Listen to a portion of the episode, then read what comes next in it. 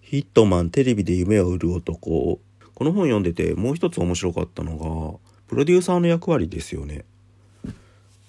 いやなんか今のテレビドラマを語る時にどうしても脚本家が主語になってしまうじゃないですか。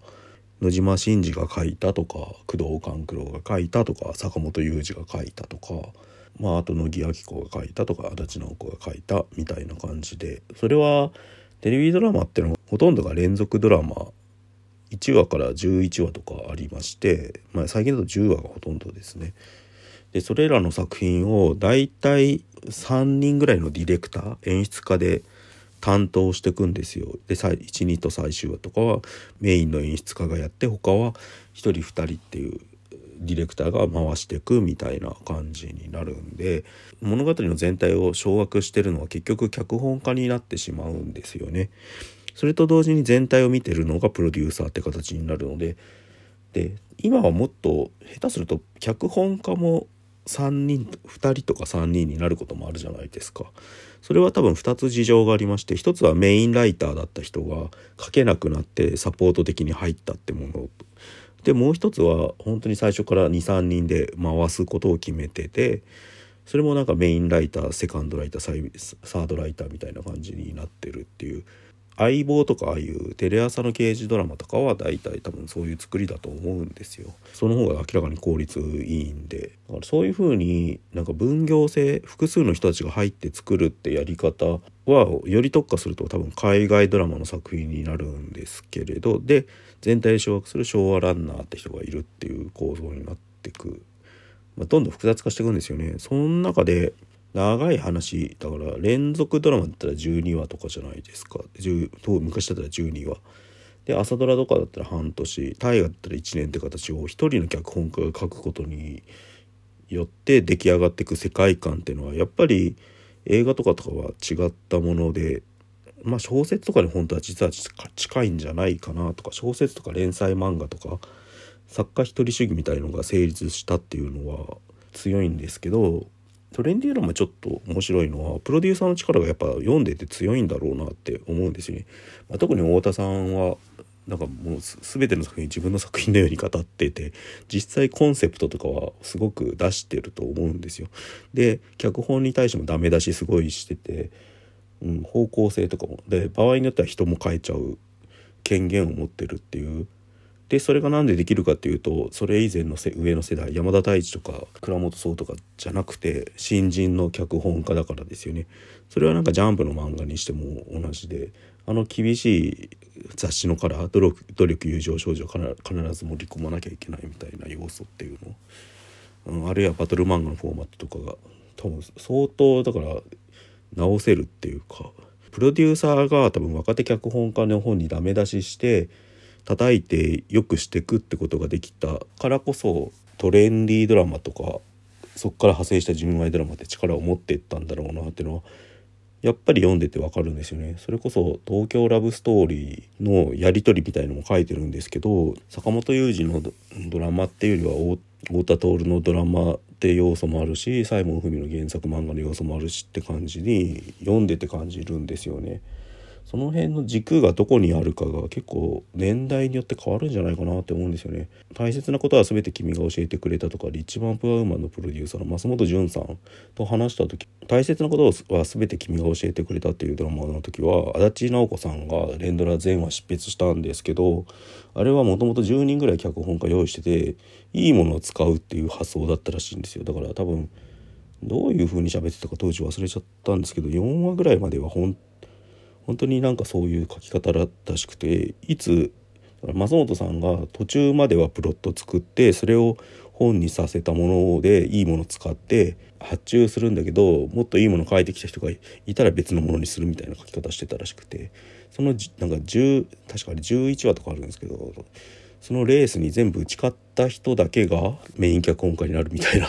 めちゃくちゃなやり方なんですけどそれを足立さんはやっぱり全部いいもの書いてきたことによって全話執筆したっていうことになったらしいんですよなんか太田徹さんの本読んでると結構あけすけに書いてんなって思うのはこの脚本は本来誰と誰が書く予定だったけど結局この人が書くことになったみたいなことをあけすけに書いてて「東京ラブストーリー」の脚本は坂本雄二と水橋文江のコンペだったって書いてあるんですよヒットマンには。で2人に原作を渡してそれぞれに脚を脚色してもらった結果坂本雄二が脚本を書くことになったっていう。うん。まあもちろん書いてるのはどちらも良かったって書いてんだけどその坂本雄二が書いてきたなんか赤名理香っていう東京ラブストーリーに登場するヒロインの像がその太田さんが考えてるものと近かったっていうかそれで決定したらしいんですよね。なんか他にも多分いくつかあるし別の本だったかな。なんか大石静香さんが最初同級生書く予定だったけど坂本さんが書いたやつ読んでこっちの方がいいっつって変えて大石さんもそれ読んだら、うん、こっちの方がいいねみたいな感じになって 起用されたみたいのがあって、まあ、坂本龍二のエピソードばっかなんですけど多分他の脚本家もいくつかあると思うんですよね。いろいろ思い出してきたんですけど岡田義和さんと話した時も、まあ、だから全話書き切るためにどうやって戦ったかみたいな話を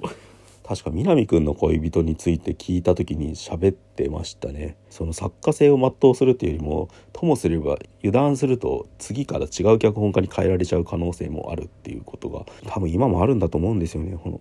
この間出てた福田康の「書けない」っていう生田斗真主演のドラマでもそういう話あったんで多分ドラマ脚本家あるあるだと思うんですよ。でそれはあの山田大地とかのドラマじゃ絶対できないんですよね。もっと極端に言うとあの辺の人たちはもう一言一句変えるなぐらいの勢いのことを実際に言ってるんでそれはもうもちろん正しいんですよ。脚本家としての自分のアイデンティティを置いた時になんか書かれたものが絶対だからそれを守んなきゃいけないっていうのは作家の人がそう思うのは分かるんだけど両方あっていいというかどっちもあんのがテレビドラマの豊かさで結果的にトレンディードラマ以降の流れっていうのはプロデューサーと脚本家が切磋琢磨する状況それは本当今のテレビドラマでも変わんないと思うんですよね。まあプロデューサーの判断っていうのもあるんですけどどこまで引き出すかとか逆になんかプロデューサーが権限を持って一気にやるかみたいのもあるっていうやっぱプロデューサーと脚本家がある意味あもしかしたら演出家も全員で作ってたってのがトレンディードラマの時代の一つの功績だったんじゃないかなって思うんですよね。でそこから本当に力のある脚本家が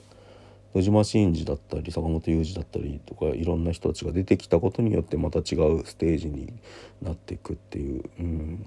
この辺は本当ジャンプと同じですよね。やっぱり名物編集長がいてその人が権限をそれこそ鳥島和彦と鳥山明の関係とか強権的にややることがいいのかむしろ作家の能力をとことんまで引き伸ばすのがいいのかっていう。れはもう単純になんか絶賛して書いてもらうってだけじゃないだろうし単純にプロデューサーが自分の書きたいものを書かせてるって話でもなくて複雑な力学が働いてるというかその辺が多分俺映画との最大の違いなんじゃないかなと思うんですよね。もう、まあ、もちろん映画も多分そこら辺複雑な力学があると思うしけど最終的にクレジットは映画監督のが名前が出る構造になってると思うんですよ。うん、どんなに有名俳優が出てても映画は基本的に映画監督が作者だと僕は思ってるんですよね。それは漫画家漫画の作者が漫画家でっていうのと同じででもテレビドラマの作者って誰なんだろうっていうどっか作者不在なところがあってプロデューサーなのか監督なのか脚本家なのかもしくは俳優なのか分かんないっていうまあそういうこともあってだから今回やっぱ堤さんの名前を絶対入れなきゃとか書かなきゃとかは思ったんですよね。そうじゃないと脚本家主導でテレビドラマが動きすぎ動いてるってことになりすぎちゃうというか。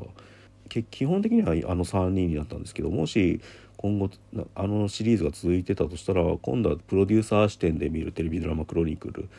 まあそれは太田さんじゃなくて別の人だと思うんですけど書くとしたらこう今回結構書いちゃったんで。だったり、まあ、もちろん俳優視点だったりとか。うん、そういう切り口になるかもしれないですね。なんかそのテレビドラマ「クロニクル」そのものじゃなくても今後なんか本とか出すとしたら、うん、逆に言うと脚本家はこれの前のキャラクタードラマの誕生とセットでかなりの部分書いたと思うんでまあもちろん書けてない人例えば足立直子さんなんかは今後書いていきたいとは思うんですけれど、うん、ただ脚本家で書くっていうのを一回何でしょうね解体した方がいいんじゃないかって解体してもっとはいろんなアプローチがあるんだよってことは書いた方が今後につながるんじゃないかなっていうのはどっかで思ってます。まあ、最後はちょっと全然違う話になってしまいました。なんか本当喋ろうと思ってたのがもう一個余計なのがあったんですけどレンディードラマにまつわるクイズ番組みたいなの昔出たんですよそのこと喋ろうかなと思ったんですけど尺なくなっちゃったんでまた機会があれば喋ります成間礼一でした